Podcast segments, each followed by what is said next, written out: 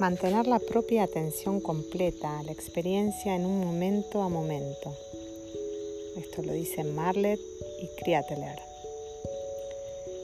Sentirte presente en pocas palabras, la atención es tan simple como tomar conciencia de tu aquí y ahora, experimentando sensaciones, emociones y pensamientos, tanto internamente como en el mundo exterior que te rodea.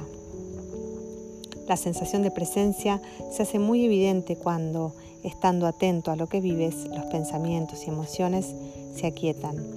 Este momento presente te permite que mires al futuro y al pasado sin estar atado a los pensamientos y emociones relacionados con esos dos momentos no existentes, porque eso hay que tenerlo presente también, ¿no?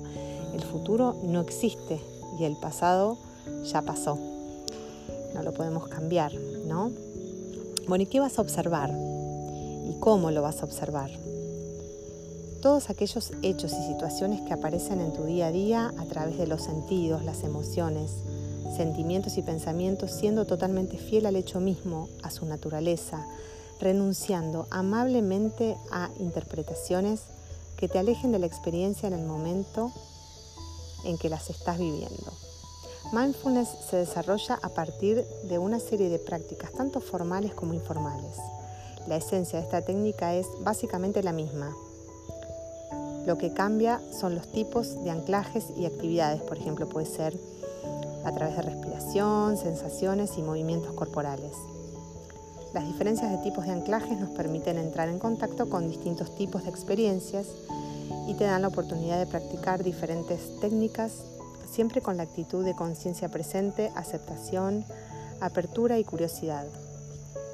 Esto que les leí está basado en el Mindfulness of University of Massachusetts, que es un estudio que hicieron en esa universidad eh, para, para, llevar adelante esta, esta, técnica del mindfulness. Bueno, yo ahí en, en, mi canal de podcast les dejé algunas meditaciones.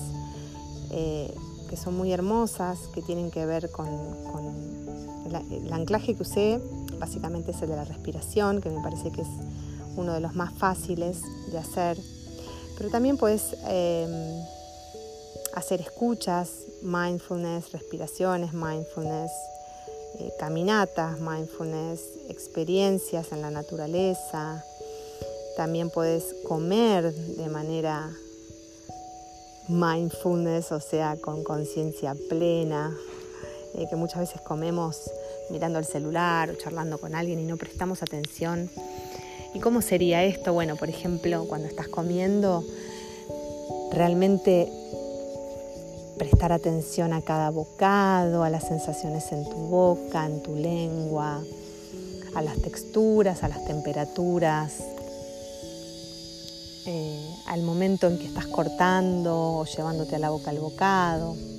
Bueno, hay un montón de, técnicas para, esto. Si quieren un día podemos hacer alguna de ellas en, otro, en, otro, en otro podcast.